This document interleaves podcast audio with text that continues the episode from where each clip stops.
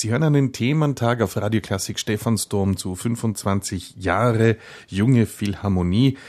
Michael Leski, der Gründer und Dirigent des Jugendorchesters, ist zu Gast bei uns im Studio. Wir haben vorhin gehört, im Rahmen dieser Jubiläumsfeierlichkeiten gibt es unter anderem im November die zweite Sinfonie von Gustav Mahler im Wiener Musikverein in Zusammenarbeit mit der Jeunesse. Die Jeunesse ist hier in dieser Form ein Förderer, ein Unterstützer dieses Orchesters, das ja von Anfang an mit Förderungen, mit Förderern, mit Mäzenen groß geworden ist. Immerhin hat am Anfang das Orchester auch so geheißen wie die damalige Versicherung, aus der auch mein Studiogast kommt. Das war die Bundesländerphilharmonie.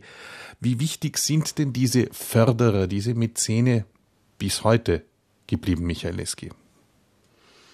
Ja, es ist ähm, zweifellos äh, wichtig, vielleicht wichtiger denn je. Dazu muss ich sagen, dass sich ein bisschen die Parameter in der jüngsten Vergangenheit verschoben haben. Ähm, es ist heutzutage sehr, sehr schwierig, Sponsoren aus dem privaten Bereich zu bekommen. Äh, das ist natürlich auch pandemiebedingt, das ist aber auch, glaube ich, äh, geschuldet einem, einem Denken, äh, man will das meiste für sein Geld herausholen. Es ist denn oft gar nicht so, dass jetzt unbedingt der Sponsoring-Gedanke, etwas fördern zu, zu, wollen, im Vordergrund steht, sondern, äh, sondern das Image für einen Sponsor, dass also hier für das Image möglichst viel übrig bleibt. Und ich habe die Erfahrung gemacht, wenn beides zusammenspielt, wenn etwas auch zusammenpasst, der Wille da ist, wenn man sagt, ja, wir wollen junge Leute unterstützen und natürlich auch etwas dafür bekommen, dann ist das äh, eine ideale Kombination.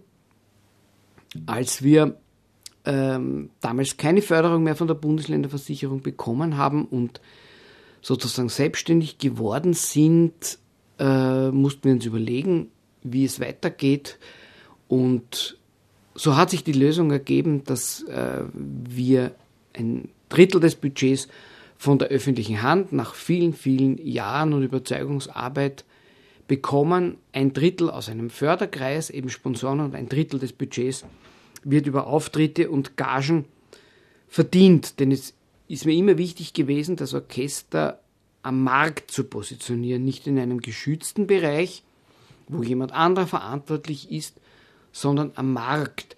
Denn junge Leute sollen in dem Bereich, wo sie hier jetzt bei uns tätig werden, spüren, ich habe eine Verantwortung. Ich muss eine Leistung bringen, ich muss ein Publikum überzeugen, ich muss einen Veranstalter überzeugen. Das ist wichtig als Schritt von der Ausbildung in den Beruf.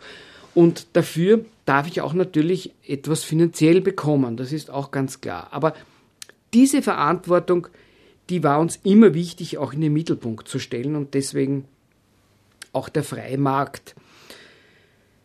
Ich bin sehr dankbar, dass wir mit der Swiss Life einen Partner haben, äh, der uns doch seit längeren Jahren äh, mit unterstützt und auch Veranstaltungen äh, mit dem Orchester immer wieder macht, im kleineren Rahmen.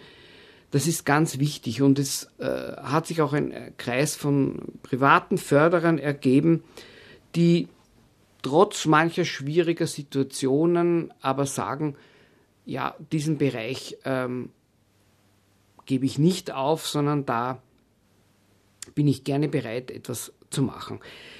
Ich muss aber sagen, es ist wirklich schwierig geworden und ich glaube, es wäre jetzt ähm, doch notwendig, dass der Staat hier Möglichkeiten schafft für Sponsoren, zum Beispiel ähm, diese Beträge auch automatisch absetzbar zu machen.